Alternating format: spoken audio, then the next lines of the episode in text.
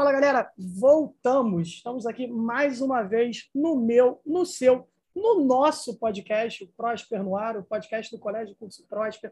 Continuamos seguindo, desejando vida longas e inimigas. Estamos aqui quase três anos no ar. Amo. Já começou aí o nosso convidado a falar, já começou a gargalhada. Então a gente está aqui três anos no ar, comemorando Sinal Pirata, falando o que pensa, sem medo de ser feliz. Então seja bem-vindo, você que fala de uma galáxia distante, de um tempo distante, no, à noite, à tarde, dia, lavando louça, sei lá, estudando, ou no horário da aula de inglês, ouvindo o nosso podcast, ao invés de ouvir a aula do seu professor, que está no nosso podcast. Sejam bem-vindos. Olha! Que absurdo, mano!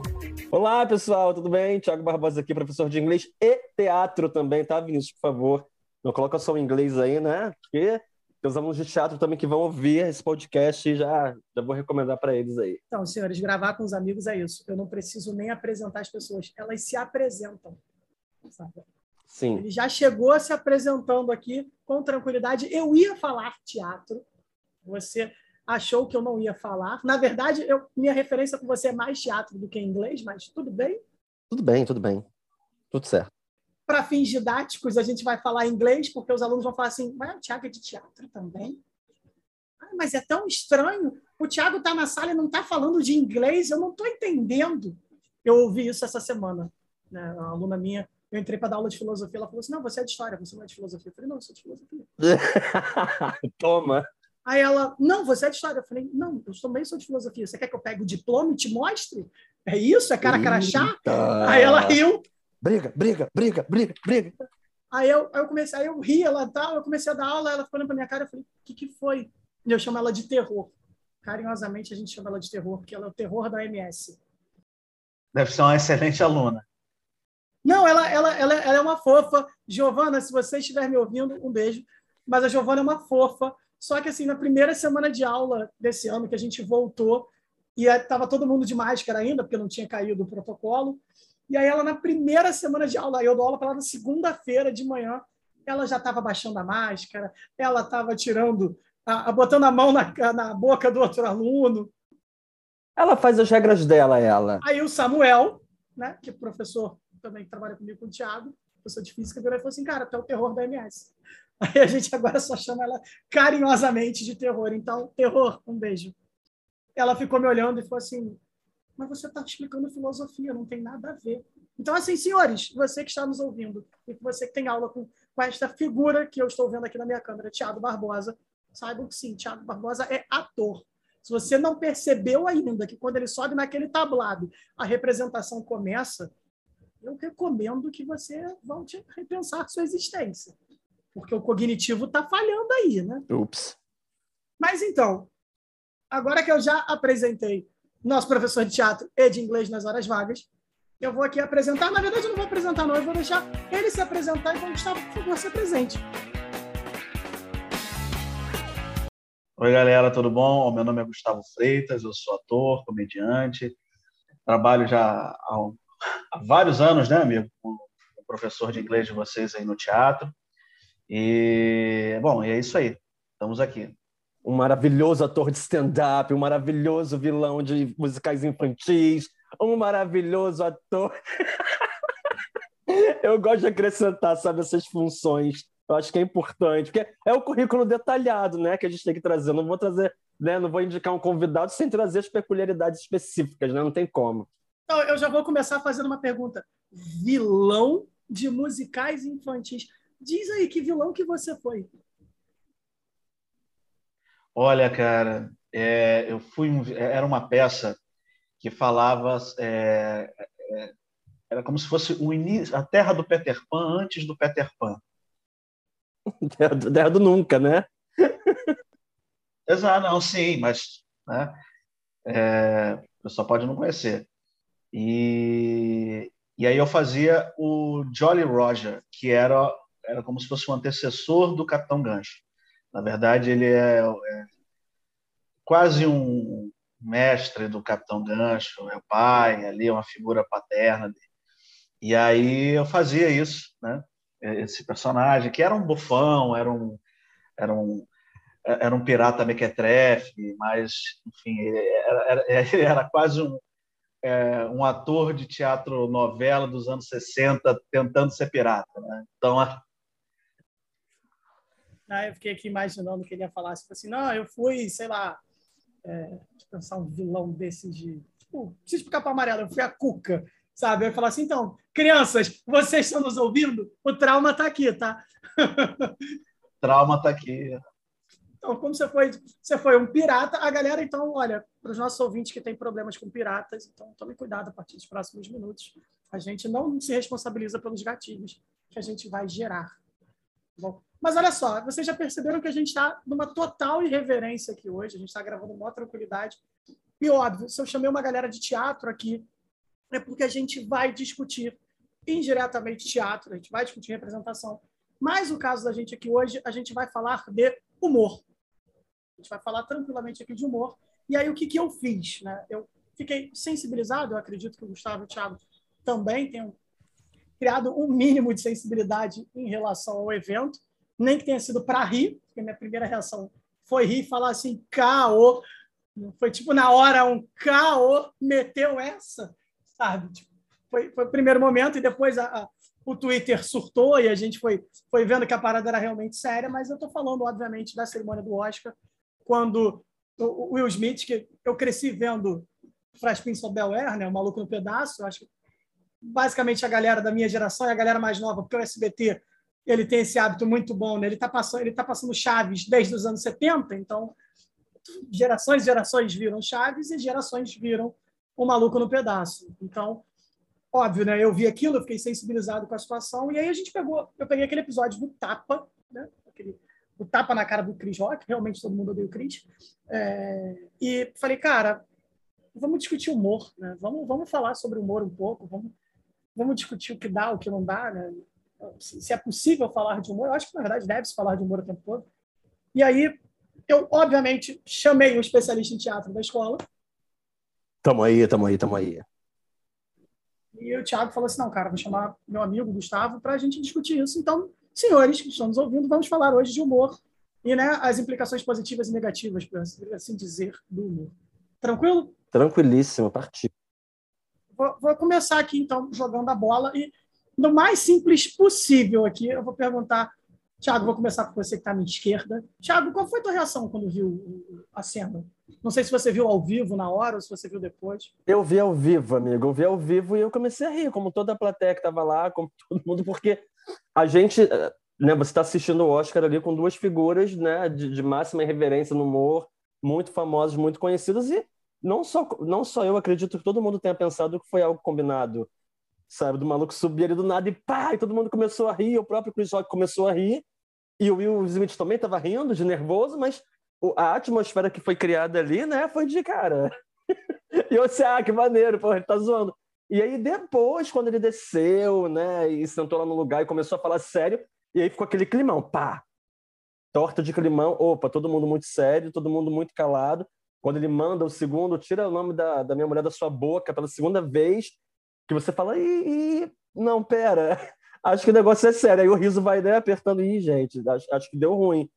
Né? E aí direciona a câmera para a fala do Chris Rock ali, tipo, é, eu acabei de levar um tapa do Will Smith, tipo, e aí quando você viu que nem ele estava entendendo, você falou, cara, peraí, e aí o que, que a gente faz? Vai direto para a internet para ver se aquilo era real ou não, né, ficaria acompanhando, para ver o Twitter que estavam dizendo, e também ninguém sabia se era real ou não, se eles estavam realmente, né, brincando ou não, e eu, eu fiquei nessa, né, nesse limbo ali de rindo de nervoso, eu acho que a minha reação foi essa, foi o rir de nervoso, tipo...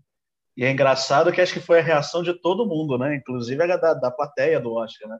Você vê na, na, no momento da, da, do tap da, da fala do Will Smith, a Lupita Nyong'o rindo e ela, quando ela percebe que, é, que aquilo é sério, ela, a, a, reação dela é a nossa reação, é de desconforto, é muito engraçado. Eu acho maneiro é que a gente sabe que ele está falando sério quando ele manda o palavrão no meio da segunda fala porque o Thiago foi educado, nós somos um, um podcast friend, family friendly aqui, e aí ele manda o, o, palavrão no meio da frase, aí tu, opa! Opa, exatamente! É, é, foi esse opa, esse opa resume tudo para mim. Opa, peraí, foi isso, foi isso. Beleza. Então, é bom que a gente está gravando depois de uma atualização curiosa, né? Porque ele tomou o tapa, quer dizer, ele deu o tapa, o Smith dá o tapa no Chris Rock. O Chris Rock falou que não ia levar para frente, né? Eu gosto do americano, porque o americano, na dúvida, já fala que tem que processar, que tem que não sei o quê. A gente aqui, cariocas, cariocas que somos, falariam, não, a gente. Daqui a pouco, ali, cinco minutinhos de porradaria, ele sem perder a amizade, para a gente só, só recuperar, ficar todo mundo numa boa. Tu me deu um tapa, a gente, a gente te pega lá fora. Clássico, né? Mas o americano não, o americano já fala em processo, fala em absurdo e tal. E ontem saiu a decisão, né? 15 dias depois saiu a decisão da Academia de Arte americana e ele está banido de qualquer premiação, qualquer cerimônia, qualquer atividade da academia. Ele não pode participar por 10 anos, né? Ele está uma década banido. Ele pode concorrer ao Oscar, que coincidentemente ele, o que torna tudo mais curioso é porque ele é o detentor atual do Oscar de melhor ator, então na teoria ele ano que vem teria que apresentar e entregar o Oscar de melhor atriz, né? Já não vai rolar. Mas ele pode concorrer ao Oscar de novo. Eu acho que vai ser difícil. É, eu acho que vai ser difícil porque é muito é muita politicagem ali para você ser é, nomeado ali. Você tem que ter um um histórico, né? Uma referência. Tem que ter um lobby, é lobby. É o lobby, exatamente, da, da, da, das distribuidoras e tal, mas acho que acho difícil isso acontecer. É possível? É, mas é difícil. Não, a gente sabe que o Netflix cancelou um filme dele agora também, né? Queria produzir um filme. Ele, tá, ele, vai, ele vai ganhar um ostracismo ali educado, né? Eu vou, eu vou jogar uma treta rápida aqui, né? Assim, ele bateu no cara que ofendeu a mulher, ele fica 10 anos sem ir na cerimônia, vai perder uns filmes mas a gente provavelmente sabe que tem uma galera aí que continua fazendo filme, que tem uns históricos tenebrosos, né? Piores que o dele, inclusive. O Roman Polanski está aí ganhando prêmio pela obra e o Roman Polanski foi a... não pode pisar nos Estados Unidos, né? Não só o Roman Polanski, né? O Woody Allen, né? É um outro podcast que eventualmente eu vou ter que gravar, que é se você separa o indivíduo da obra. Né? Esse é tretas até o fim.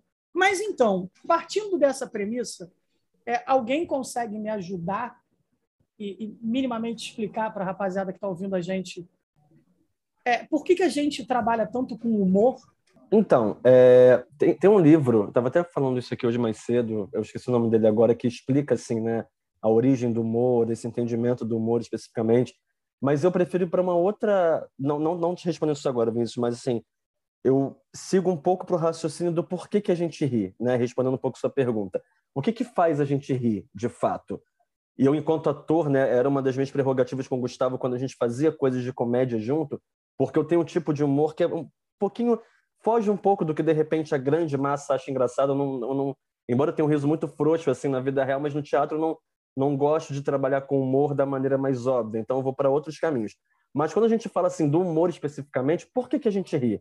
Geralmente é do caricato, né? Quando a gente fala do circo, rir do outro, ali naquela situação, né? E Charlie Chaplin, né? Vamos colocar assim dessa forma como referência. A gente coloca do humor é, enquanto, nossa, eu já passei por isso, por exemplo, ou então eu, eu sei de uma coisa que é igualzinha. Vou pegar Paulo Gustavo, minha mãe é uma peça. Por que, que isso foi um sucesso absoluto? Porque toda mãe é assim, né? Todos temos uma dona Hermínia em casa, ou uma tia que é uma dona Hermínia, sabe? Então a gente acaba rindo daquilo que a gente vivencia, ou da terceira que fala, cara, eu já passei por isso, aconteceu exatamente a mesma coisa comigo. Então você acaba tendo aquele gatilho de, nossa, mano, não, não, não. Podia ser, sabe, a minha história ali sendo contada. Né? Então a gente acaba indo um pouco assim para essas vertentes do humor, né? Eu acho que as pessoas trazem muito, muito, criam em cima dessas situações as atmosferas delas, né? Tanto para palco, tanto para cinema, tanto para para TV, enfim, para todas as plataformas, né, Gustavo? Eu concordo com o que o Thiago está falando e a, eu vejo eu vejo a, a, o humor assim, na verdade a contação de tudo, né? Tragédia, humor, drama, é, ele é um a arte ela foi feita para conectar, é né? uma conexão, né? Ela te conecta com alguma coisa, com um sentimento seu, com um sentimento aleatório, com uma, uma passagem da vida temporal que você teve, enfim. E, a, a e, e, um, e humor, a meu ver, ele é uma das duas formas de você é, representar a tragédia. A origem, né, na verdade, também, né, surge daí. Exato, né? A origem, a origem é essa, né? Você, existem duas formas de, de, representar a tragédia de uma forma geral, né? E a tragédia ela pode ser qualquer coisa, né? É, e humor, por isso que o humor ele é subdividido em várias coisas: humor físico, humor negro, humor, é, é, enfim, mais culto, vamos dizer assim. Mas todos eles de alguma forma falam de tragédia, né? É, mas não é a tragédia pura e simples. Eu acho que a diferença entre drama e humor é que o drama ele ele representa a tragédia da forma como ela é, ou de uma forma mais realista, ou do momento temporal que aquilo está passando naquele momento. Né? E o humor ele trata a mesma tragédia de forma sublimada, né? ou seja, uma forma é, que você já aceitou aquela tragédia de alguma forma, ou você já passou por isso, aquela dor não te é, não te afeta mais. Né? E aí você pode ver isso em todos os tipos de humor. Por exemplo, é, quando uma pessoa você está andando na rua, uma pessoa cai, tropeça, ela tropeça e, enfim, e, e cai na rua. O seu primeiro instinto, se você já passou por isso, se você é uma pessoa estabanada, enfim, é você rir daquilo, né?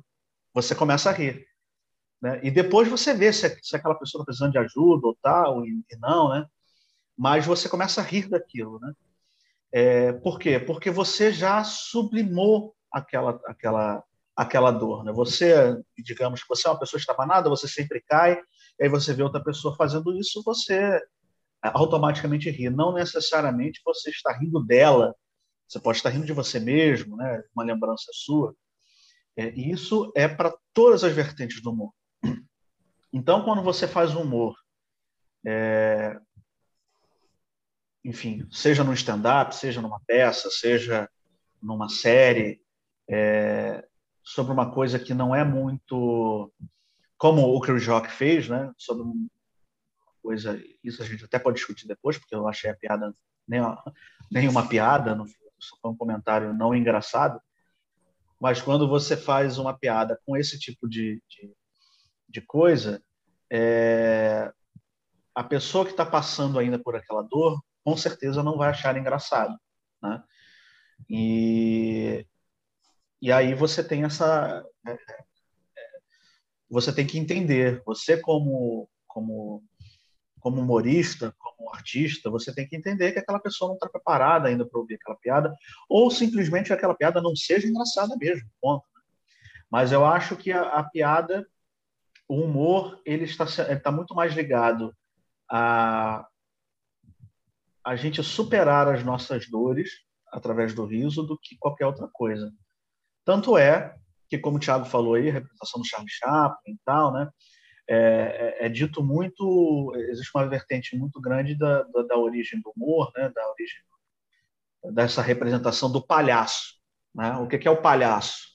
Na, é, por que, que o palhaço se veste daquela forma, com aquelas roupas grandes, com o nariz de palhaço vermelho, com aquela é, com a pintura muito reforçada no olho, com aquela boca grande e tal, cabelo desgranhado porque ele é a representação do vagabundo é, europeu, né? O vagabundo europeu, assim, não é vagabundo europeu, do, do, do morador de rua europeu. É o cara que perdeu para a sociedade. Ele perdeu. Ele tá é, ele não ele não ele não ele não veste as roupas ele veste ele veste as roupas que as pessoas dão para ele ou seja então não não são as roupas que cabem realmente nele são roupas mais largas e tal ele tem, ele é pálido, né? É sem a pintura branca, porque ele é pálido, ele não tem, é, é, ele não se alimenta direito, então ele não recebe nenhum nutriente para ter alguma ficar corado, enfim. É, as olheiras fundas, porque ele dorme mal, né? Ele dorme no relento. O, o nariz vermelho, porque ele está no sereno, então ele está sempre gripado ou sempre bêbado. Nossa, tô traumatizado, não sabia disso. Aquele. É. então, é, é, a representação do palhaço é o cara que perdeu para a sociedade. Ele está ali. Ele perdeu, ele não tem nada, ele não tem, é, ele não tem lar, ele não tem trabalho, ele não tem família. E ele é assim. Eu sou assim. Você me ama mesmo assim? Então, é, é essa tragédia sublimada. Né? É essa, essa, é, é, essa dor que foi, de alguma maneira, é, transpassada, ou conseguiu é, ressignificar essa dor. E é, é, por isso que eu acho que hoje o humor está sendo muito mais utilizado, porque essa tentativa de da gente é, ressignificar essa, essas dores que a gente tem. E hoje no mundo a gente sabe né, que a gente está tendo muitas dores. Né? Então, eu acho que no mundo de hoje, a tentativa de fazer humor cada vez mais é a tentativa de ressignificar a nossa dor. Eu acho que é isso. É, eu gosto que você falou uma parada muito interessante, né? Quando você pega essa essa representação simbólica do palhaço, assim, o Thiago obviamente brincou porque ele sabia, eu também tinha essa noção, e, e me leva para um ponto curioso, que é a, que é a questão que, assim, curioso para quem está ouvindo, que é o fato de que o humor vai sempre trabalhar com a minoria, né? Ele vai sempre trabalhar com minoria, entendam-se por aqueles que estão marginalizados da sociedade, marginalizados no sentido de que estão à margem, né? Pode ser positivo ou negativo, mas não não é, por exemplo, vou, vou pegar, você pegou o palhaço, então vou pegar a, a, a, burguesia, né? Vamos pegar a formação de uma sociedade burguesa. É, Dumier, por exemplo, na França, gostava de, de, de zoar o banqueiro porque ele é, ele é, a figura do poder. Mas o que se contrapõe ao banqueiro é isso: é o vagabundo, é o vadio, é o boêmio, é a galera que está à margem. E, e, o humor até hoje ele faz isso. Né? A gente, você falou dos tipos de, de piadas, você falou no, no, famoso humor negro, que provavelmente nesse momento que eu falei isso, alguém que está nos ouvindo vai levantar a pauta de falar, e já vi isso na época da faculdade, mas por que, que o humor tem que ser negro? Por que, que o humor não pode ser branco? É porque a gente convencionou tudo de ruim no negro. É, eu acho que mudou a nomenclatura também, né? Acho que virou para ácido, não sei, são diferentes também. É, eu imagino que tenha, tenha mudado algum caminho, mas a gente vamos usar esse termo aqui para ficar mais fácil, porque o senso comum é isso. É, é, é um tipo de humor que, que, que é o, talvez o mais criticado de todos, que acaba sendo ofensivo, mas ele é ofensivo porque ele vai atacar uma minoria, né? Você, a, a caricatura faz isso, né? Você pega alguma coisa e, e exalta, e normalmente é uma é, é, é, alguma coisa que chama a atenção, né? Eu ia falar um defeito, mas não necessariamente é um defeito. Mas defeitos e qualidades que, que destacam-se no indivíduo vai ser, vai ser exposto, vai ser exacerbado numa caricatura. Você botou agora, Vinícius, esse. Me deu um gatilho muito grande, porque eu estava assistindo esse vídeo hoje cedo, que foi o primeiro vídeo do Paulo Gustavo. Gente, falo, falo Paulo Gustavo porque para mim é a minha referência maior assim, de humor, de um monte de coisa. E quando ele lançou a personagem Senhora dos Absurdos, que né, ficou, virou um clássico aí depois, tanto no programa na Multishow e na peça 220 volts também, mas o primeiro vídeo da Senhora dos Absurdos é um vídeo que hoje acho que faria Paulo Gustavo de repente até ser cancelado. Não sei se as pessoas entenderiam a crítica que ele leva naquele vídeo, porque é um vídeo que o nome do vídeo, Vinícius, é Minorias. E aí ele entra é, é, simulando a Senhora dos Absurdos, né, ligando para uma delegacia, falando: Oi, delegado, eu encontrei aqui três minorias: um negro, um gay e uma gorda. Com relação ao preto, voltou ou não voltou de escravidão? Ah, voltou tudo. É, é com relação ao gay, faz o quê? Deixa na rua para espancar, a gorda leva para casa, ah, tá, dá um choquito para ela, o açúcar sobe e morre. Então, assim, é, é, cada coisa dita ali que eu falo, mano, a gente está falando desde uma geração só, né? Quando a gente fala do início dessa personagem, eu estou dizendo aí, sei lá, de 2011, 2012. Então, tem aí uma, uma né, um, esse início dele de 10 anos, onde também o YouTube começaria a pegar muito, muito poder, né, muita força. E eu não sei se hoje, né, com tudo que a gente atravessa, com todas as militâncias, com todo o nosso papel de ter empatia com piada agora, com tudo isso, se isso continuaria, mesmo tendo ali em cima um papel de crítica, sabe? Eu fiquei muito reflexivo com relação a isso quando eu vi esse vídeo hoje, assim. E aí você falou minorias agora, eu falei, gente, inclusive depois assista esse vídeo, coloca lá, Senhora dos Absurdos, Minorias, que é o primeiro vídeo da, da que ele faz com essa personagem, sabe? É, é interessantíssimo, assim, pra gente analisar. É, esse vídeo eu já assisti várias vezes, né? Eu o Thiago, a gente adora Paulo Gustavo. É, referência aqui para quem é de Niterói, né? É, e, cara, eu, eu, eu, é realmente é provável que ele possa ter, ele possa é, é, vir a sofrer um cancelamento se ele, se ele fizesse um vídeo desse, né? hoje, felizmente, não pode mais, mas é, se ele tivesse feito agora, nesse momento, com certeza ele sofreria um certo cancelamento. Mas eu acho que, especificamente nesse personagem, é, é um, é, seria um cancelamento burro, né? como a gente sempre faz, sempre existe na, na, na, no Twitter e coisa e tal. Né? Porque ele não está. É, a piada ela não é sobre as minorias. Né? É, é, é, a crítica que ele faz, né, a, é, ela é sobre justamente essa elite, ou dita elite, né? porque eu não, eu não chamo essa galera de elite, porque para chamar de elite você tem que é, dizer que ela, eles são a elite intelectual do, do, país, e eu não acho que são. Elas têm que estudar um pouco mais. Eu chamo de elite, eu estou debochando, porque, né, para mim, é, é, assim, ah, o fulano é elite, ele é superior a mim. Aí eu, ah, tá bom, elite. Né? Aí eu já trabalho com deboche. É, é, é justamente a crítica a essa galera, né? A esse povo sem noção, né, e tal. Então, é, eu acho que neste caso especificamente poderia até surgir, mas seria uma, um cancelamento burro, né?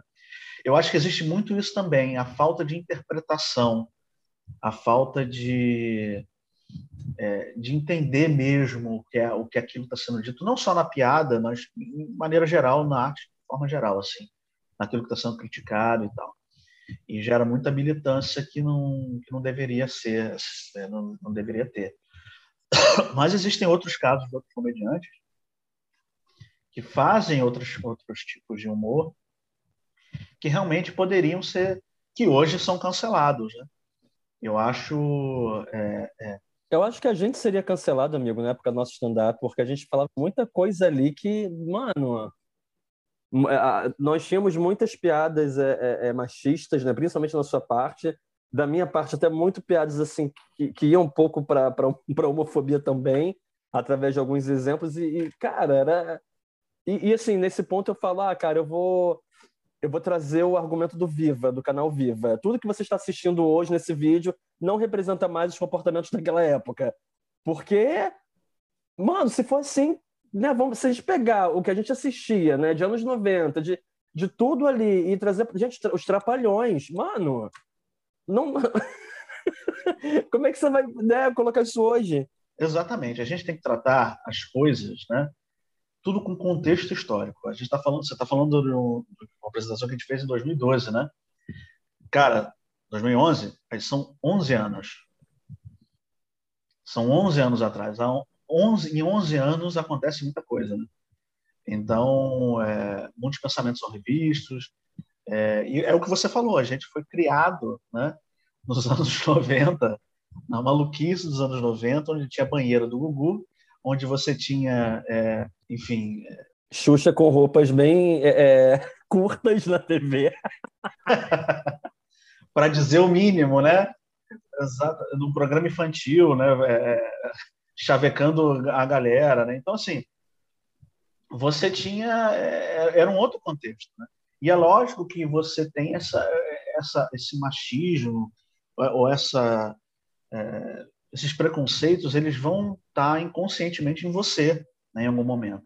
O que a gente tem que fazer é justamente ficar é, rever essas posições e não ter medo de errar e não ter medo de pedir desculpa.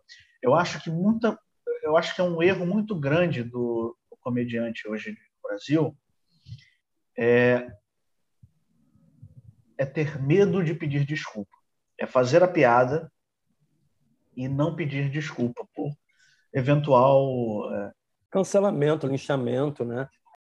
É, é, por exemplo, a gente estava falando mais cedo do caso do, do Rafinha Bastos, né? naquele caso lá, né? que gerou, inclusive, até essa fatídica pergunta: qual o limite do humor que todo comediante responde é, desde aquela época.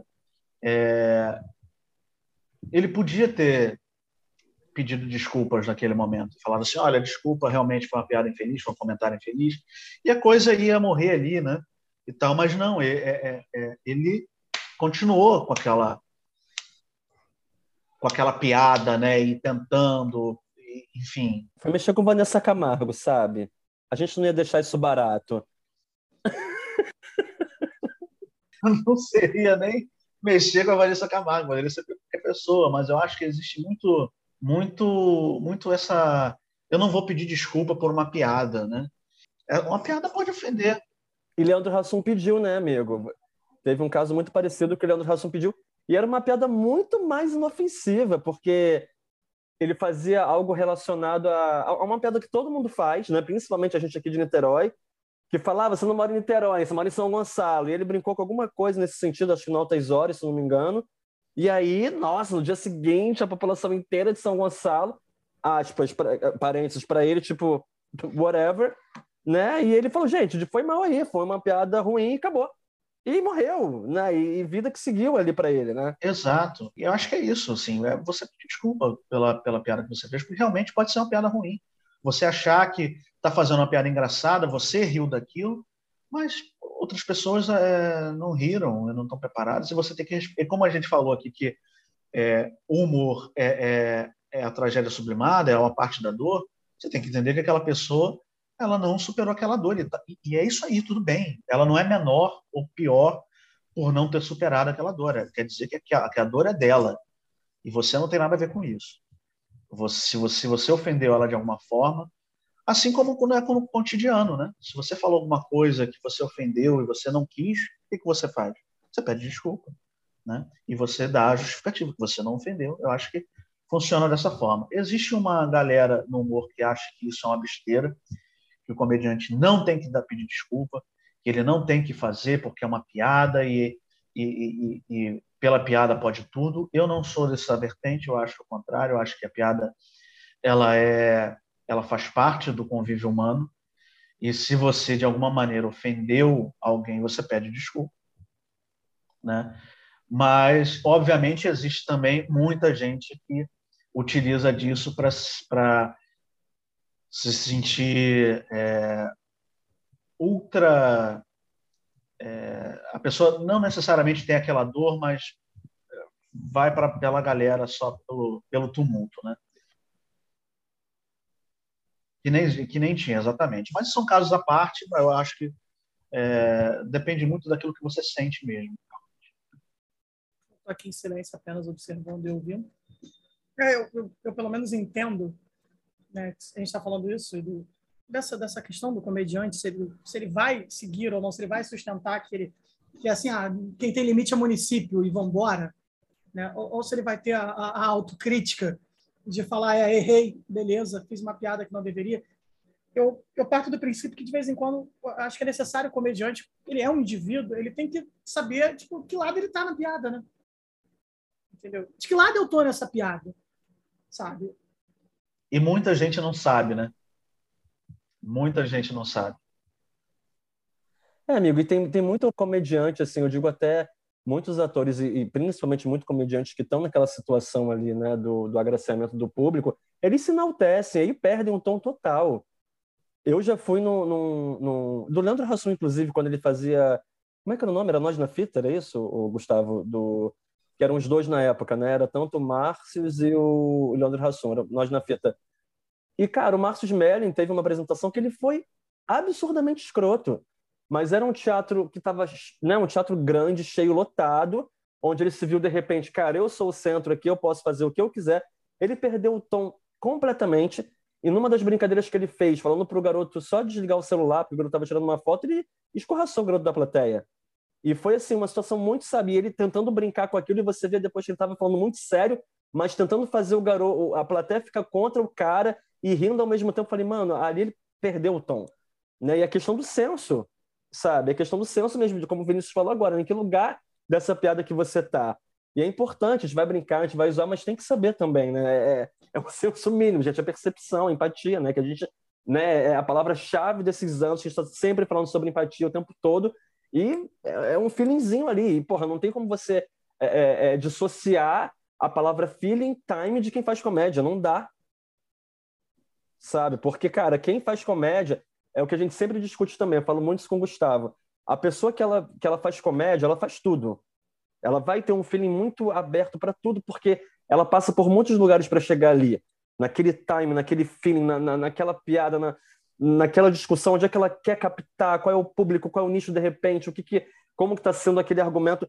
Agora, já a pessoa que faz só drama, que nasceu pro drama, não sei se ela também faz comédia, sabe? Quem foi educado assim no teatro só com drama, dificilmente você vai conseguir, né, com, com a mesma facilidade levá-la para comédia, como a pessoa que faz comédia vai pro drama, assim virando uma chave.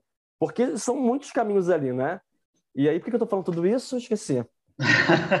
não, complementando o que você estava falando aí, é, é a pessoa que faz a pessoa que faz comédia, ela, ela, ela faz a comédia, ela tem mais facilidade de fazer o drama porque ela já passou pelo drama. Né? Se você faz comédia, é porque você já passou pela dor, né? como a gente está falando mais cedo. Então, é, fica mais fácil. Quando você está fazendo drama, você só passa pelo dor, pela dor, né? Você não, geralmente o, o, drama você não, o drama ele, ele se encerra na, na apoteose da dor ali, na, na, no acontecimento da dor, né? Ele não vai depois, o que acontece depois que você passou por aquele drama. Não, não, não tem isso, né?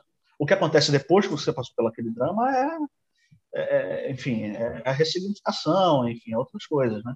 Então, é, realmente existe essa dificuldade por conta disso.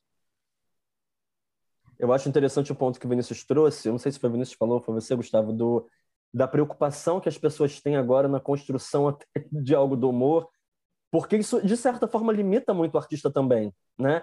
Quando, sei lá, a gente vai escrever alguma coisa, eu digo até nas últimas coisas que a gente escreveu, né, que a gente tem tanto projeto na gaveta que nem saiu, mas, enfim, quando a gente começa a escrever, já ter esse time de, cara, não, isso aqui vai dar, vai dar ruim, pô, isso aqui alguém vai se ofender, isso aqui...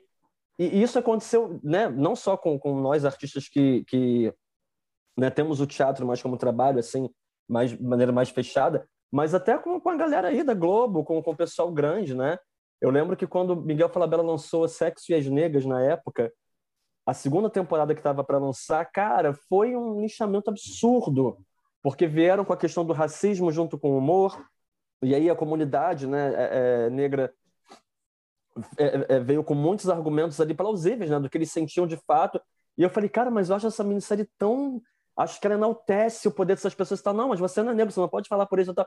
E aí eu procurei, né, até a Gabi, a Gabi Neres Vinícius, para conversar com ela sobre o tópico na época. E ela me explicou, me deu uma aula, assim, falando sobre tudo isso. Então teve uma preocupação na época ali. Bruno Mazeu, quando teve que reviver, Chico, né, o professor Raimundo, para fazer a nova temporada, falou, cara, vai ter uma galera do mimimi que vai fazer isso, isso, isso. Então essa preocupação está muito latente, sabe? Esse o determinado filtro que a gente tem que ter para falar da comédia, quando na verdade nunca foi pensado, né? Você simplesmente chegava lá e, cara, e dava sua piada, deu ruim, pede desculpa. Então são momentos diferentes, assim, que atravessaram menos de uma geração que a gente pode comparar, nossa, e desdobrar para muita coisa. Nem pedir desculpa, né? O humor, ele era jogado na nossa, na nossa cara, né? Tipo, os trapalhões, né? Esse tipo de coisa. E, e, e, assim, era jogado na nossa cara e a gente a galera nem pedia desculpa. Né? Era isso e acabou.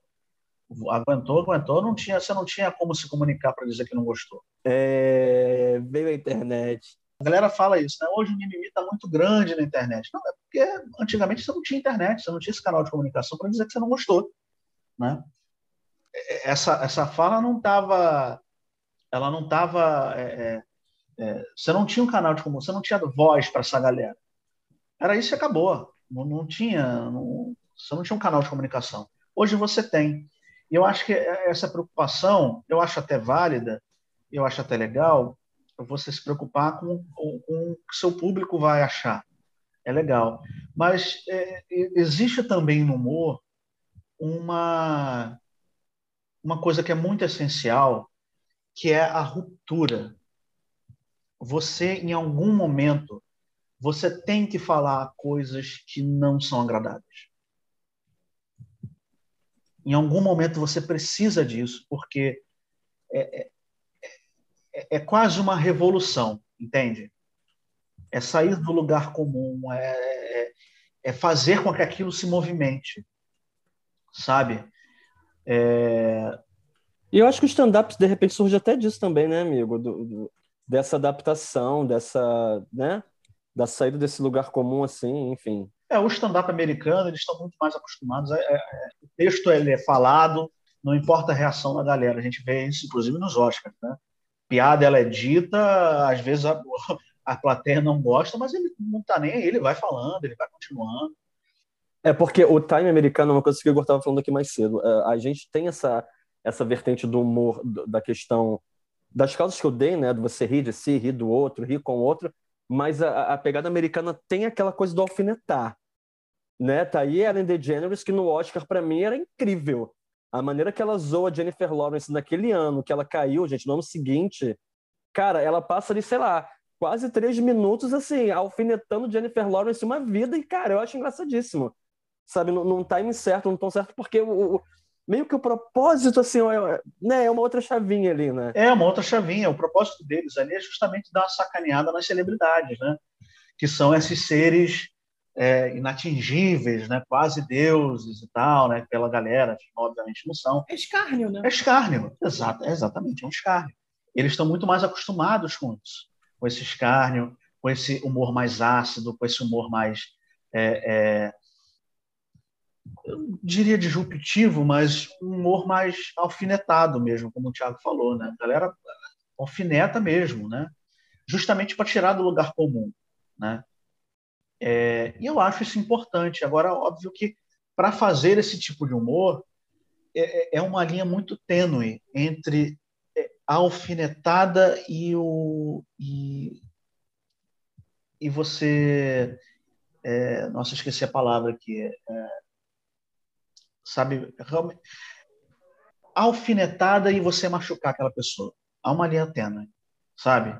De você cutucar e você bater. Provocar e agredir, né? Mais ou menos. Provocar e agredir, exatamente. É, é exatamente isso. É uma linha muito tênue. E no caso do Chris Rock, ele já tinha um histórico aí também, né? Aquele que volta pro Chris Rock do nada. É, é, ele tinha um histórico ali. Eu, eu, de verdade não sei. É, tinha um histórico ali, parece que um, um, desentendimento entre eles, eles eram amigos, eles, enfim, que não cabe aqui a gente falar, mas é... Claro que cabe, a gente pode fazer uma fofoca nesse podcast. Coisa, como assim a gente não vai fazer uma fofoca num podcast? Todo mundo gosta de uma fofoca. Então, fazendo uma fofoca ou então uma partilha, vamos dizer assim. Uma partilha, muito bom, né? Um compartilhamento de notícias, né? Eles tinham, eles brigaram em algum momento ali, agora, infelizmente eu não sei dizer, mas eles tiveram um desentendimento e isso acho que começou no Oscar que te, naquele Oscar que teve aquele aquele que a galera boicotou porque não era diverso bastante. Não sei se vocês lembram disso, acho que foi uns três anos ou cinco anos atrás, né? Que a, a própria a, a Jada Smith ela ela boicotou o Oscar e fez uma piada é, falando assim, ah, a Jada Smith é, falou que não ia para o Oscar, boicotou por conta disso, aquilo outro. É, é, a mesma coisa, acho que a piada dele foi é, ela não vir ao Oscar é a mesma coisa de eu falar que eu não vou para a calcinha da Rihanna. Eu não fui convidado. E aí isso pegou mal, sabe? Isso meio que pegou mal entre eles, assim, aí ficou um clima meio estranho. E, a, e aí eu acho que é, ele eu acho que ele insistiu na piada, né? Esse ano e aí é, é, o que não justifica o tapa na cara, a meu ver, não justifica, mas ocasionou essa situação toda. É, ele falou isso: boicotar o Oscar é como eu boicotar a calcinha da Rihanna. Acabei de ver aqui na internet. A internet diz tudo. Exatamente isso. Foi 2000 e. Peraí. 2016. É, a, a, piada que ele faz agora é a, por causa do, do, do dela estar tá com o cabelo raspado, né? É, ele faz uma piada chamada G.I. Joe, né? G.I. Jane, na verdade, da Dani Moore, que ela faz que ela raspa o cabelo e tal. Ela fala assim: ah, vamos, vamos escalar ela para fazer o G.I. Jane, para fazer um, um, um, outro filme da G.I. Jane e tal. E eu, sinceramente, eu achei, não achei a piada engraçada e achei ruim, né? Mas também não achei que seja uma, uma piada também sobre o capacitismo, né? Até mesmo porque isso não é considerado até onde eu li, capacitismo, né? Porque não é um, né? não, não é uma incapacidade, né? É só uh, um problema crônico que ela tem, né? Mas mesmo assim, é, é, o caso, eu, isso aconteceu. Você até falou, né? Ele subiu lá e deu um tapa na, na, Ele, ao primeiro momento, a gente achou que era, era uma brincadeira, né? Que era encenado. É, porque ele estava rindo, ele também começa a rir. Sabe? Ele levanta e dá o tapa quando ela fica bolada. Não, eu achei também por conta da posição da câmera. É, a posição da câmera é, é, é muito posição de cinema mesmo de tapa, né? Que a, que a câmera está atrás do agressor, né? Você não vai ver a mão batendo no rosto, você só vai ver o movimento. Você não vai ver exatamente, você não vê a mão batendo e tal. Então, assim, é, é, é você acha mesmo que aquilo foi uma mentira, que aquilo foi armado. Mas depois da reação, eu acho que do Chris Rock e a reação dele, né, é, é que você percebe que, cara, aquilo aconteceu realmente. Eu achei desnecessário as, os, dois, os dois acontecimentos, é, mas eu achei muito, é, eu achei pior é, o tapa na cara que ele deu. Eu achei que não, não havia necessidade alguma nisso, porque, além de tudo, além de você não, não, não, não ter que responder uma agressão com uma outra agressão, né? óbvio que a gente está falando aqui de cabeça fria, enfim, né? mas eu acho que a gente tem que analisar todo o contexto. Ele não estava num bar, ele não estava na mesa do bar, ele não estava na casa dele, ele não estava brigando com o vizinho, ele estava no Oscar uma cerimônia que é transmitido para o mundo inteiro. E ele é uma pessoa muito representativa. Representativa no, no humor, representativa na comunidade negra, não, só nos Estados Unidos, mas no mundo inteiro. As pessoas olham para ele, veem um caso de sucesso. Então, é, é, ele não podia fazer aquilo. E fora isso, o que eu achei de, de verdade muito pior é, é que essa situação tirou. A, a, galera só fala nisso. Só falou no tapa. Todas as outras. Foi o que Jim Carrey falou. Jim Carrey está enojado por causa disso. Disse que ele está com nojo. Exato, está com nojo, Jim Carrey, né?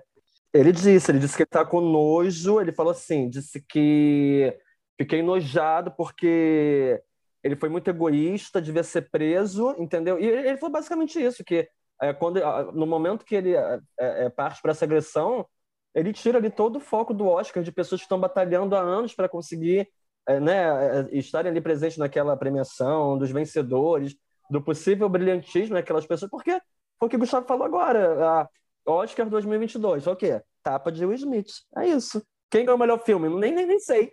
Para você ver como isso faz sentido o que ele falou, é, quando ele falou isso, é, eu, eu, realmente, depois daquele tapa, ninguém lembra quem ganhou o quê. Né? E aí eu fui ver justamente qual era o, o, a pessoa que ganhou o Oscar depois daquele tapa. Né? Foi, é, aquilo foi aconteceu é, na apresentação do melhor documentário de longa-metragem. Né? É, quem, quem venceu o, o documentário é um, é um documentário chamado Summer of Soul, ou Quando a Revolução Não Pode Ser Televisionada, que é que fala é, é, é um documentário feito por feito por pessoas negras americanas que fala sobre um, um, um festival que aconteceu na mesma época do, do Woodstock em 69 que não foi televisionada justamente por conta do Woodstock que ela foi ela foi negligenciada esquecida não só por isso, mas porque era, é, é, era, um, era um festival feito só por negro, pela comunidade negra e hispânica do, do, do, de Nova York, que você tinha lá, cara, pô, você tinha B.B. King, Aretha Franklin, sabe? Só monstro daquela época e que não foi televisionada, não foi televisionada, não é, foi esquecida ou foi negligenciada por conta é, é, do Woodstock, né? E aí esse documentário ganhou o Oscar e por conta do tapa do Will Smith, ela de novo foi negligenciada. Ninguém lembra que ela ganhou. Olha que coisa louca. Olha que coisa absurda, né? Gente, fiquei toda arrepiada aqui, que absurdo. De novo, ela foi esquecida, né? Um documentário que fala sobre esse tema importantíssimo, incrível, ganhou o Oscar e ninguém falou. Ninguém falou nada sobre isso. Falaram sobre o Tapa, porque o Tapa aconteceu antes. Olha que coisa, né? Ah, gente, porque o Tapa é revista contigo, o Tapa é entretenimento, o Tapa é Big Brother Brasil, o Tapa é novela, o Tapa é pop. É, as pessoas gostam de uma baixaria, sabe? E é isso, entendeu? É, é o que dá notícia, é o que dá capa, né? Ainda mais, ainda mais baixaria em celebridade, né? Sim, sim, exato.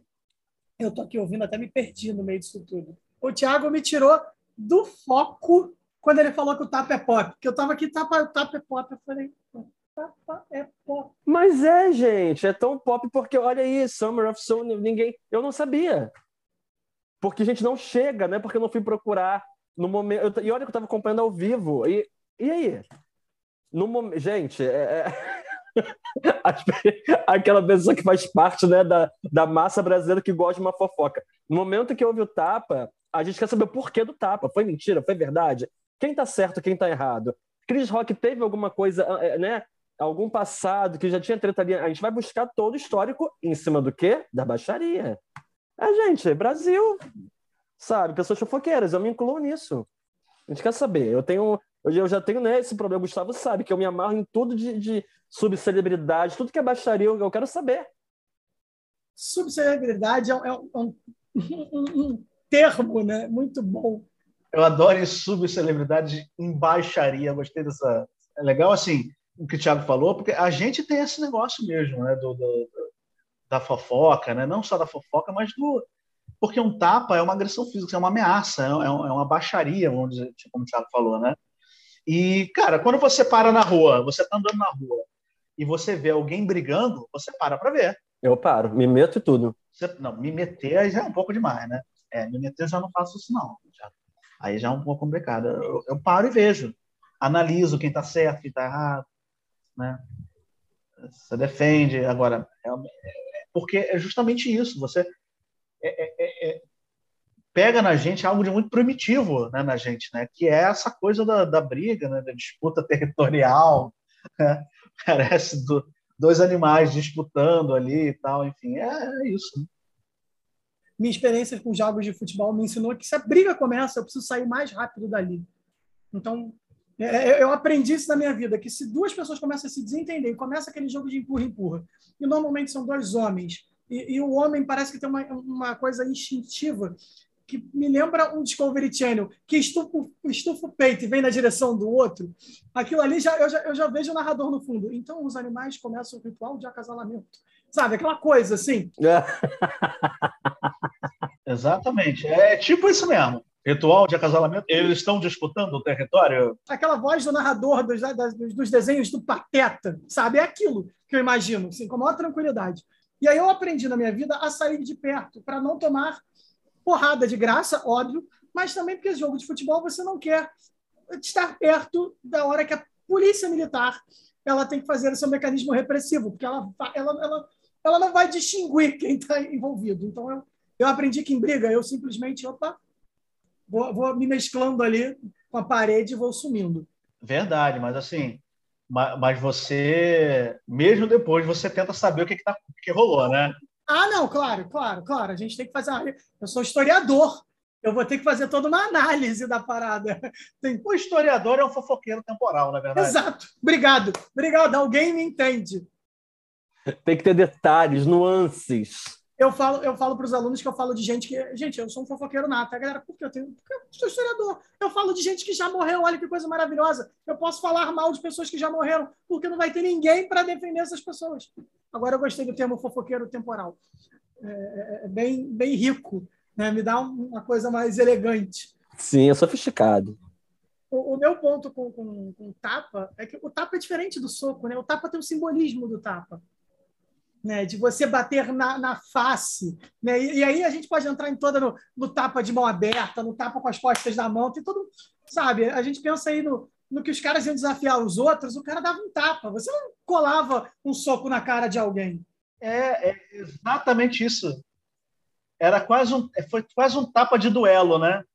Vamos aqui duelar aqui pela honra da minha mulher, né? Foi quase isso, né? Mas é, assim, é, e é uma, se você vê, a, a, por exemplo, o vídeo completo lá do Japão, que o Japão passou sem corte, foi isso que todo mundo viu e entendeu que foi o tapa, ele começa rindo da piada, aí ele faz, a, o Chris Rock faz a piada, o Smith está rindo, aí o Smith continua rindo, aí ele meio que olha para a esposa, e a, ele vê que a esposa não está feliz, e aí ele, opa, peraí, sabe? Hum, não foi legal, eu vou ter que tomar uma. Hum, tenho que é, me posicionar. É. Óbvio, não estou dizendo que o Smith fez isso porque ah, minha mulher tá de cara feia, não.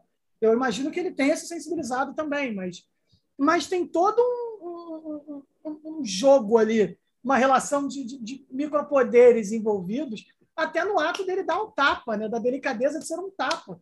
Porque assim, quando a pessoa sai na briga, a famosa briga de rua, como um amigo meu na faculdade falava, a lei, a lei, José, a lei, a lei José da Lapa. A lei José da Lapa, exatamente. Ele falou, tem a Maria da Penha e tem a José da Lapa. Ele falava isso, que a Maria da Penha a gente sabe, é contra a violência feminina está super certa.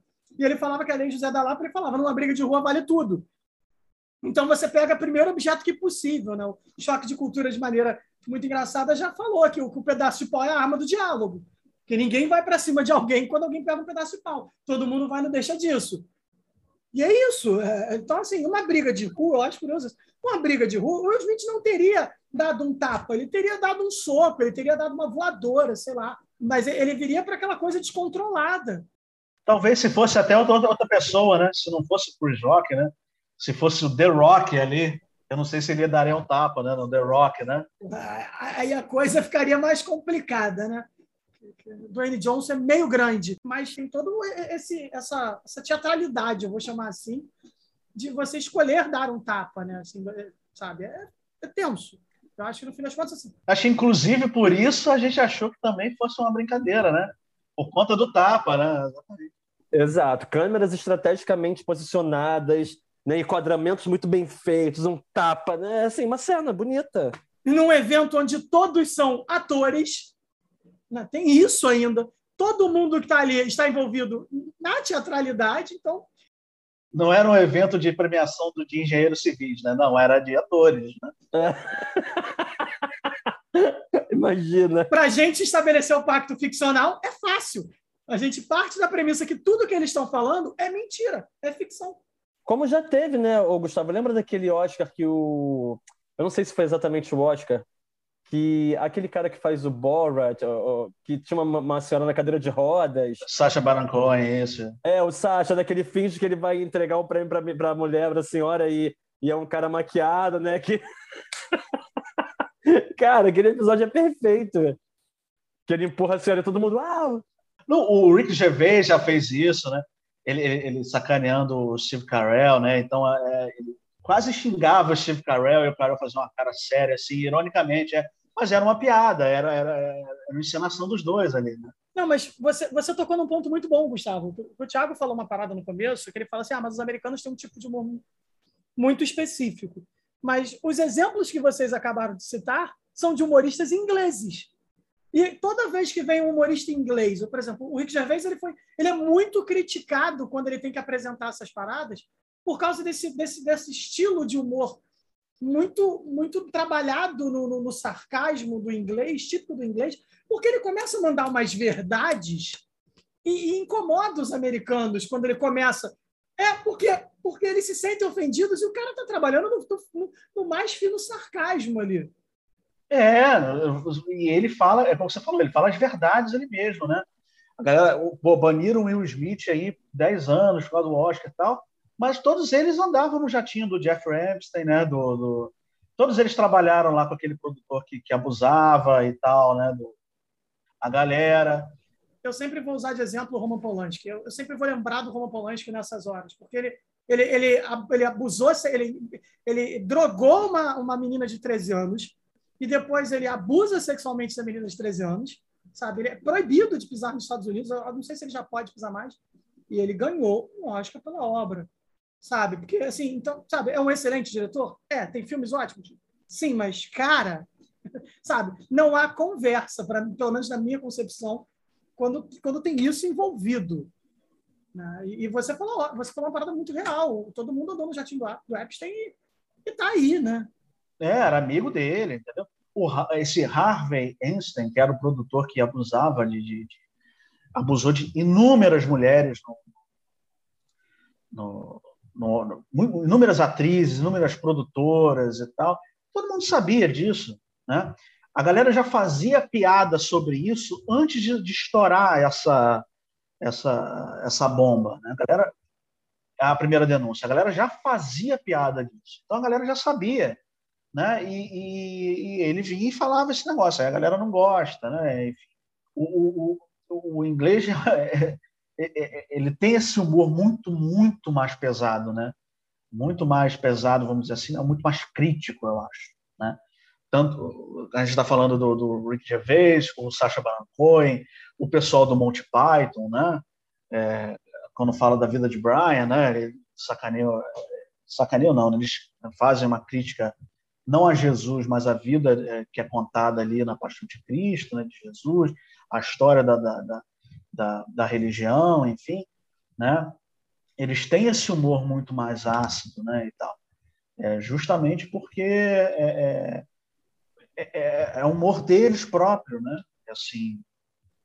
É uma combinação assim, né, do, do sarcasmo ali, da ironia e tudo muito exagerado e, e né, quando querem sutil e passeia muito, muito facilmente, né, para esses lugares. É cartunesco, né? É aquilo que vocês falaram do cartoon, né? Eles pegam uma característica e exacerbam, né? O, o, o Borá, né, do Sacha Baron Cohen é isso, né? Eles pegam uma característica, a visão que o europeu tem do, do, do Afeganistão, né? Cazaquistão. Cazaquistão, né? Mas do, do, do, do imigrante muçulmano, né? e exacerba isso, né? Ele joga aquilo, ele fala coisas que são horríveis se você for para analisar, né? Mas, é, é, é enfim, hoje eu não sei se seria legal, né? Mas é engraçado. Eu acho maravilhoso do, do, do Sacha Baron Cohen, já que você está tocando nesse ponto, é quando porque o Borá é um, é um personagem que ele criou é, num canal de televisão. Né? Eu não lembro qual, qual dos canais da BBC, porque a BBC tem vários. E, e, a parada do Borá era isso: ele é do Cazaquistão, e, e os ingleses provavelmente não sabem o que é o Cazaquistão, né, que é uma antiga república soviética, e ele fazia isso de ver os hábitos ingleses e fazer esse deboche. E tem um que eu lembro que era maravilhoso, que ele vai num dia desse de caça à raposa, que é essa coisa bem de elite inglesa, bem tradicional dos nobres ingleses, de caçar raposa e eu me escangalhava de rir, porque ele está debochando da, da, da sociedade inglesa, dos valores culturais britânicos, assim, numa tranquilidade. E ele não perde, e ele entra no personagem com força. E as pessoas acham que ele realmente é um repórter, as pessoas não têm noção de que ele é um, ator zoando isso. Gente, é, era maravilhoso. Assim, os filmes são muito famosos, né? ele popularizou pelos filmes. Mas o, o programa dele na, na Inglaterra, nossa, é dez vezes melhor. E é isso, é, é, um, é um escárnio o tempo todo, dentro do que o Thiago falou, dessa, é, o, humor britânico tem isso, ele vai do, do bonachão, assim, do, sei lá, é, The Ministry of City Walks, do Monty Python, né, do, do andar engraçado, e dali ele, de repente, volta para um, um, uma sutileza é, no meio... É, o Monty Python é comédia surrealista total, né? Assim, eu, eu adoro, né? Eu cresci vendo Monty Python, é minha referência de comédia. Né? Eu tenho vídeo, não sei se eu te mostrei isso, Thiago, mas eu tenho vídeo de eu no Chile, na frente do Palácio Presidencial do Chile, fazendo o City Walk.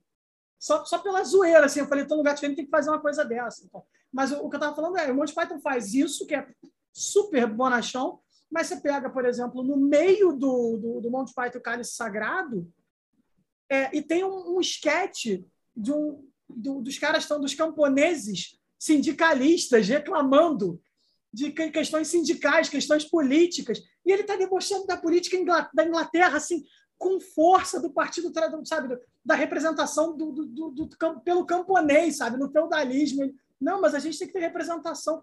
Os caras são muito sutis nisso, né? É, é, ele, ele, ele transita muito fácil.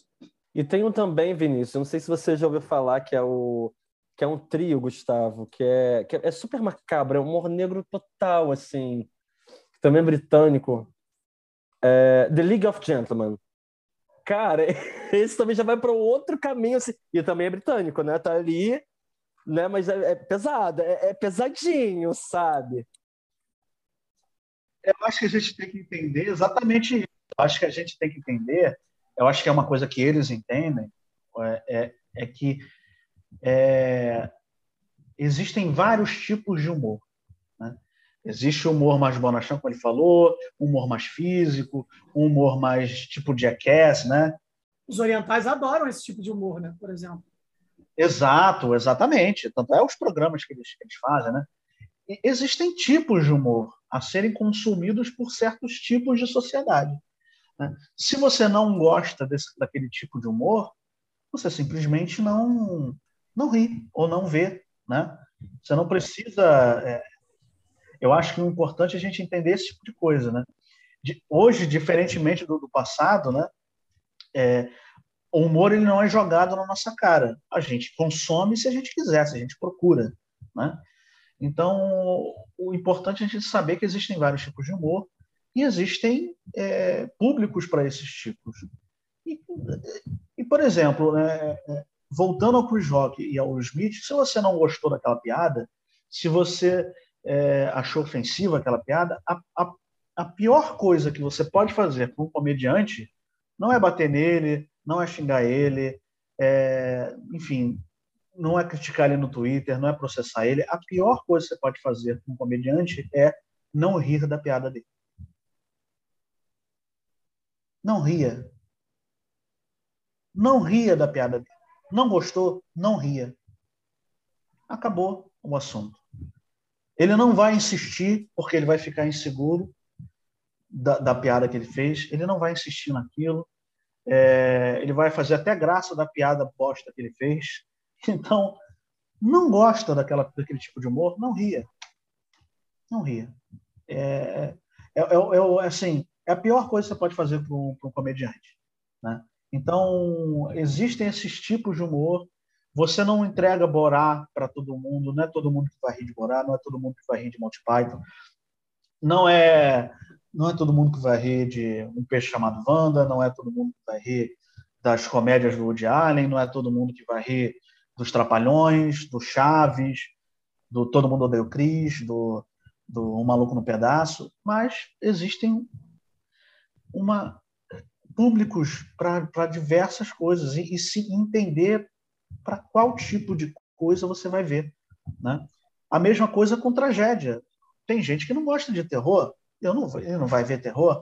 Tem gente que gosta de drama, né? Tem gente que gosta de um drama mais pesado, tem gente que gosta de drama aquele drama mais é, água com açúcar e tá tudo bem, e é isso. Né? Não, eu não preciso criticar, é, é, sei lá, é, orgulho em preconceito porque eu não gosto de, de dramas da da Jane Austen porque eu acho que aquilo é ofensivo contra, as mulheres ou apenas não assiste. Não assiste. É, eu acho que a gente, como consumidor de, de, de arte, a gente tem que entender que às vezes aquilo não é para você. E é isso. Mas, então, vamos lá, vamos propor uma coisa aqui rápida. É, Tiago, vou começar contigo logo. É, passa para a galera aí, né? Para a galera que está ouvindo, um, um, um, tipo de comédia que você gosta. Né? Você já falou várias o Gustavo já falou várias, eu também já falei algumas, mas um tipo que você acha que vale a pena a galera procurar no YouTube, ou se está na TV ainda, procurar na TV, ou, ou em algum serviço de streaming, e uma que você acha que, assim, tranquilamente hoje você cancelaria sem dó nem piedade, assim, olha, envelheceu, o famoso envelheceu mal, né? Assim, das que eu gosto, né, eu tenho duas que são... Acaba que, embora sejam vertentes um pouco diferentes, nascem no teatro, né, de fato, que é um que a gente chama no teatro de teatro esporte, que popularizou como a chamada improvisação. Então, para mim, assim, a gente tem grandes nomes hoje, cara, Tata Werneck está aí. Eu, eu, eu, seria capaz, eu dificilmente eu paro para assistir qualquer coisa na internet, né? Pessoa interativa, TDAH, não consegue, mas qualquer coisa do Lady Night eu já eu já fiquei assim dias direto maratonando Lady Night. Porque ela tem um time, ela tem um filho até sacadas e e ela vem, né, do, de campeonatos de teatro de improvisação. Ela nasce ali na MTV no quinta categoria, que era nada mais do que uma aula de teatro ao vivo, sabe? E traz uma galera com ela, né? Um time ali que você estava falando ali de Dani Calabresa, de Adnet, de Paulinho Serra. Então, essa comédia, assim, eu fico muito, sabe? Falo, cara, que, que bacana, porque a gente viveu muito isso, eu e o Gustavo também, sabe? Desses jogos, participando desse tipo de espetáculo, de coisas nesse aspecto, né? É, em contrapartida também, eu gosto muito do, do, do ator que como eu falei aqui no podcast também, né? Que vai do drama à comédia e, e, e cara, com, sabe, com, com, com excelência. Eu sou, o, o, Gustavo sabe, eu tenho aqui no meu armário uma foto da Cláudia Abreu. Eu sou louco pela Cláudia Abreu. Porque eu acho que ela faz drama e comédia, mano. Já vi coisas da Cláudia Abreu de drama, dela ser premiada. E a mulher tava fazendo, sei lá, é, como é que era o nome? Cheia de charme. Cheyenne, Piriguete, Empreguete, aliás, sabe? E ela passeia, assim... É uma atriz, cara, que eu, que eu admiro muito, que né, tem essas... É, é, é trabalha muito bem, que é da comédia, mas vai pro drama com uma facilidade absurda. Eduardo Moscovis, outro que eu amo de paixão. Você vê Petrucci, pô, eu morro de rir. E o cara faz drama em teatro que você fica, cara, opa, o que, que eu tô vendo, né? E o que eu cancelaria, que eu não, não me, me, me aproximo muito, são desses possíveis influencers que viraram atores de stand-up, que sobem no palco e, sabe, não estão falando nada com nada. não gosto de citar nomes, né? Porque, imagina, meus alunos vão vir, eu amo essa pessoa! Como acontece, e por conta dessa geração mais nova, né, e dos seguidores e tal, e que não, nem, sei lá, não, não tem nem o time, não tem o feeling, não, não, não tem empatia, não tem nada, mas estão ali é, é, com referências talvez um pouco equivocadas, tentando fazer comédia e está vendo, ai, cara, isso é ruim, isso não é legal, sabe? Você não precisa ter o dom nato, eu acho que eu não, não tenho, eu não nasci com um dom, sabe? Nossa, eu, o teatro não veio para mim de uma maneira, é, é, ah, eu nasci com isso. Não, eu desenvolvi mas eu busquei referências que foram muito ricas para mim. Em cima disso, falei, cara, peraí, vamos buscar aqui uma identidade. E hoje o trabalho está muito, ah, é, eu posso sair falar qualquer coisa e porque vai ter gente que vai rir. Né? E, isso acontece muito com essa galera, assim, né, que eu vejo hoje de influencers que viraram, nossa, grandes aspas, atores de comédia, falar, ah, cara, não, peraí, isso é muito ruim, gente, não é possível. Alguém precisa falar para essas pessoas que isso é ruim, sabe? Então eu ficaria assim, né, te respondendo. Eu acho que né, na, na minha referência maior, eu seguiria com a Tata Werneck, Paulo Gustavo, né, para sempre. E em oposto a isso, com essa galerinha que né, tá mais para influenciador digital do que comediante. É, vamos lá, no que, que eu acho muito, muito bom, eu já falei, eu sou um fã incondicional de Monty Python. Sabe, e Monty Python agora tem o Flying Circus inteiro, né, as temporadas na Netflix, então dá para ver. É um humor datado, para a galera aí. É um humor muito, muito, muito, muito datado. Mas, sim, eu acho interessante para a galera ver e procurar os filmes, né? O Vida de Brian, o Cálice Sagrado. Enfim, são vários filmes. Os caras são, são alguns já morreram, alguns, alguns já morreram, né? Estou é, tentando lembrar agora os que morreram. Já morreram dois. Mas o John Tease ainda está vivo aí. Você tem outro que é diretor, que fez Brasil, que fez uma série de filmes, ai meu Deus vou, agora vai, vai me faltar o nome, mas os caras são uma referência é, é, é, em produzir comédia por décadas. Então, se a galera quiser procurar, eu acho super válido. É, tem, uma, tem uma galera mais nova, né? Já que o Thiago falou dois. Eu gosto muito da galera do Choque de Cultura, mas eu, eu sim, eu acho Choque de Cultura muito maneiro, mas eu era um fã muito incondicional de Larica Total. Gostava muito de ver Larica Total. E agora fizeram até um episódio, eu não vi ainda, fizeram episódio de comemorativo, uma coisa assim, mas eu gostava da ideia do cara estar tá fazendo comida e estar tá conversando coisas aleatórias. Né? Mas eu sou, eu, eu, assim como vocês, nós somos da geração MTV, né? a gente cresceu tendo acesso a MTV, então a gente viu é, toda essa produção de comédia da MTV. Então, óbvio, infelizmente eu vou aqui falar o que eu cancelaria hoje, e aí eu vou ter que assumir meu erro aqui, é, porque se eu botar um vídeo eu vou começar a gargalhar, e eu cantei muitas vezes na minha vida uma das músicas mais famosas. Hermes Renato. Hoje eu sei que se eu vi Hermes e Renato não dá. Mas assim, eu sei de cabeça vários, vários quadros. Sabe, eu, se botar aquele do diabo, eu vou gargalhar. Cara, porque eu cresci vendo aquilo. Cara, só que é Hermes e Renato, né, cara? Sabe, banana, pirulito ou salsicha, mulher gosta de dinheiro, quem gosta de, né, é bicha. É isso, sabe? E, e hoje tu não pode, cara, que, que, a gente cantava isso com tranquilidade, aos berros a música inteira. Eu aprendi inglês com Hermes Renato. Metal is the law, the law is the metal, metal law is... Gente, não, não tem como, não tem como. Cara, eu iria num show do Massacration, porque a parada era e era bem feito. A, a, banda, assim, a parada tocava era sério. Sim, mas, mas hoje eu sei que, por exemplo, 80% dos quadros do Hermes Renato né? Não rola, não rola. Então, é, assumo aqui o meu caso de fã de Hermes e Renato e hoje eu falo, pô, não dá, né? Eu vou ter que ver Hermes e Renato hoje problematizando. Mas é, é aquilo que eu falei, a gente tem que ver tudo com contexto histórico. Tem que entender o contexto histórico daquela época, daquele negócio. como era feito, quem eram aqueles caras, é, onde passava, para quem era. Aquilo era humor para adolescente, né, cara?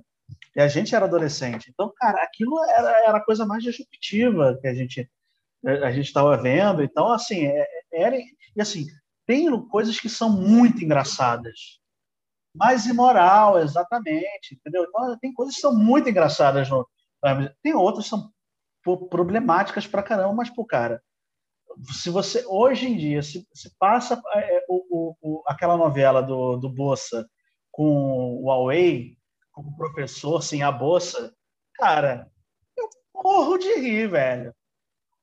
Eu morro de rir, entendeu? Entendeu? Cinco minutinhos, cinco minutinhos lá fora, entendeu? Quer dizer, tem tudo contexto histórico. Para assistir Monty Python também, entendeu? É tudo contexto histórico. Não tem como você ver uma parada e dizer assim, ah, é ruim. É, não. É, naquele momento era bom. Trapalhões hoje é impassável. Né?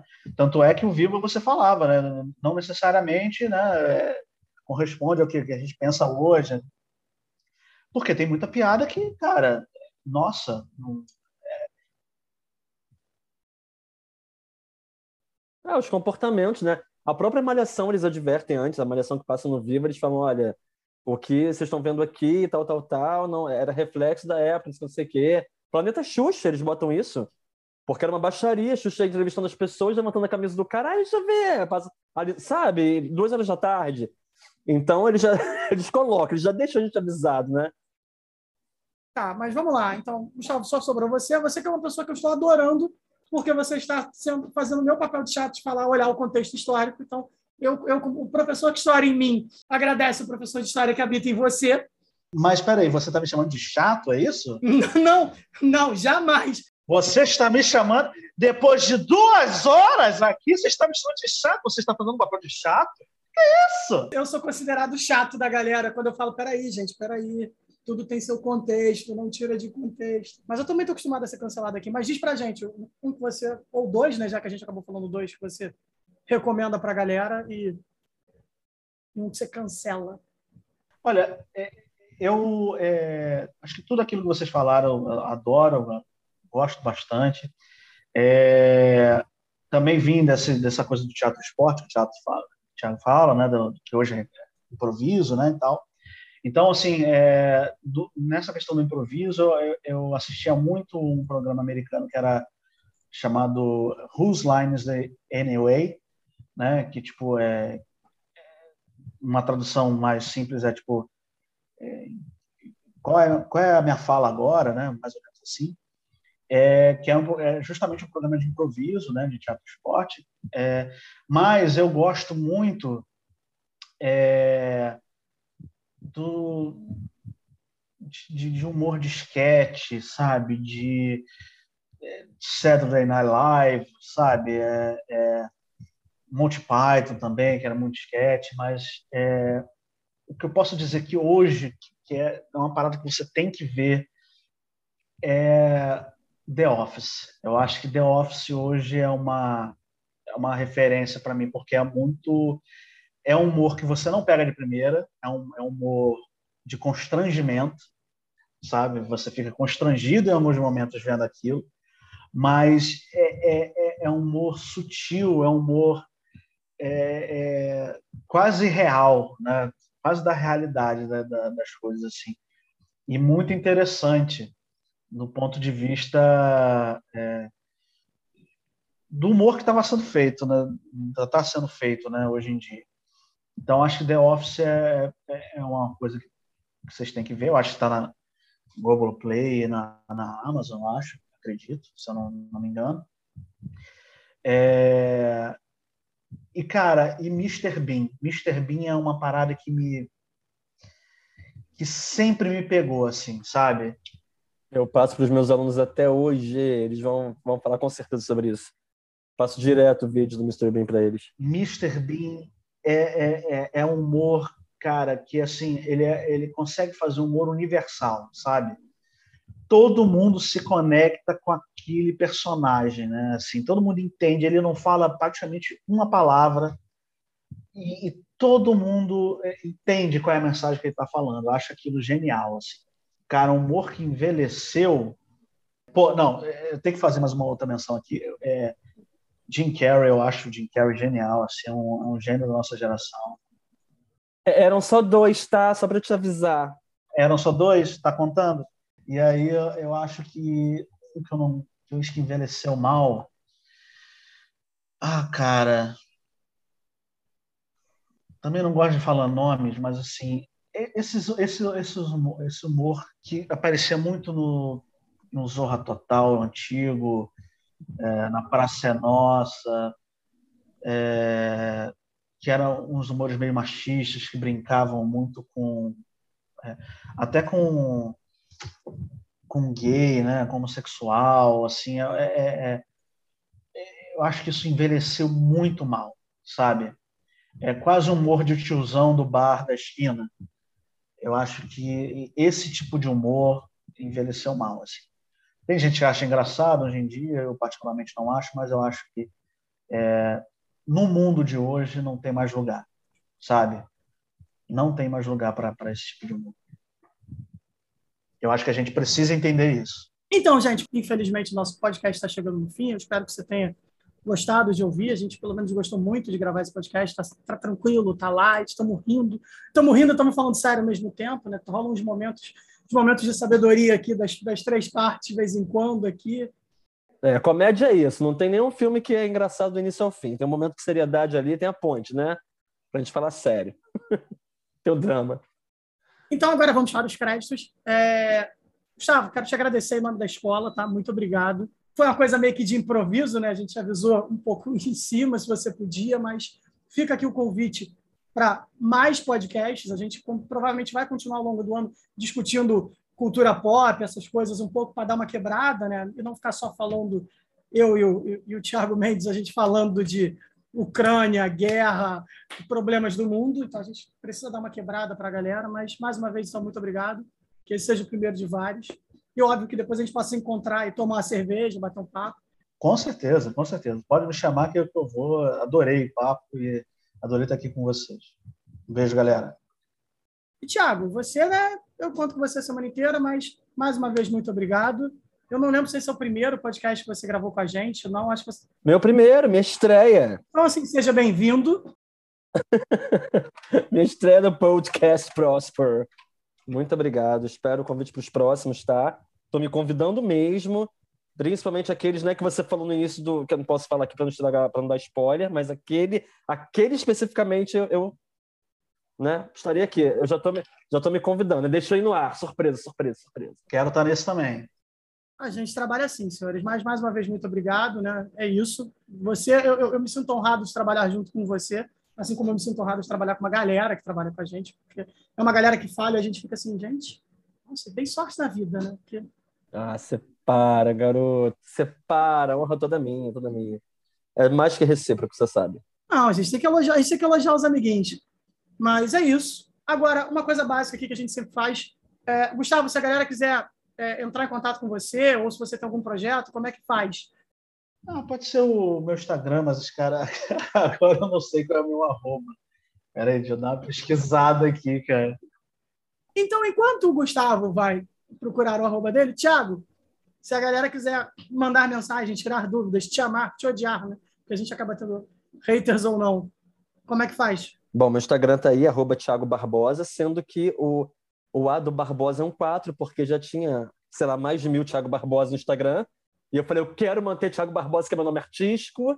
E aí ficou lá Thiago Barbosa, mas o, o segundo A é um 4. E tá lá, né? Enfim, manda lá um, uma mensagem, um direct, um negócio. Facebook Thiago Barbosa também. YouTube, né, tem os vídeos. Ah, inclusive, tem uns vídeos nossos, ô sócio, no YouTube. Durante a pandemia, é, é, eu e o Gustavo gravamos algumas lives no canal Princeso, que era o canal que eu fazia com algumas sketches de comédia. E aí, durante a pandemia, né, diante da nossa impossibilidade de se encontrar, de gravar, a gente fez umas lives comentando sobre as temáticas que os nossos vídeos que, que a gente gravava traziam. E aí foi bem bacana, tem muita live bacana lá, cara. O pessoal pode assistir, vai ver o Gustavo junto também dando muita gargalhada, zoando com muita coisa, enfim. É só botar www.youtube.com.br princesos que vai direto, porque no, ao longo de dois anos já surgiram vários princesos, mas o domínio é nosso. Princesa mesmo é nosso, tá lá. E aí, achou, Gustavo, ou não? É o arroba L Gustavo Freitas. Tá vendo? Então, se vocês quiserem procurar, o meu eu sempre digo aqui, né? Você pode procurar no Twitter ali o arroba Vinicius, porque o Twitter é sempre mais divertido. Porque você. Meu, meu Instagram não tem nada muito divertido, mas no Twitter a gente fala besteira. A gente fala besteiras ou os outros, é isso que a gente faz. Para isso que serve o Twitter. Mas, senhores, então, mais uma vez, muito obrigado. Para a galera que está nos ouvindo, vocês nos, abrem aspas, vêm daqui a próxima quinzena ou num próximo episódio, se você está ouvindo fora de ordem. É isso. Fui.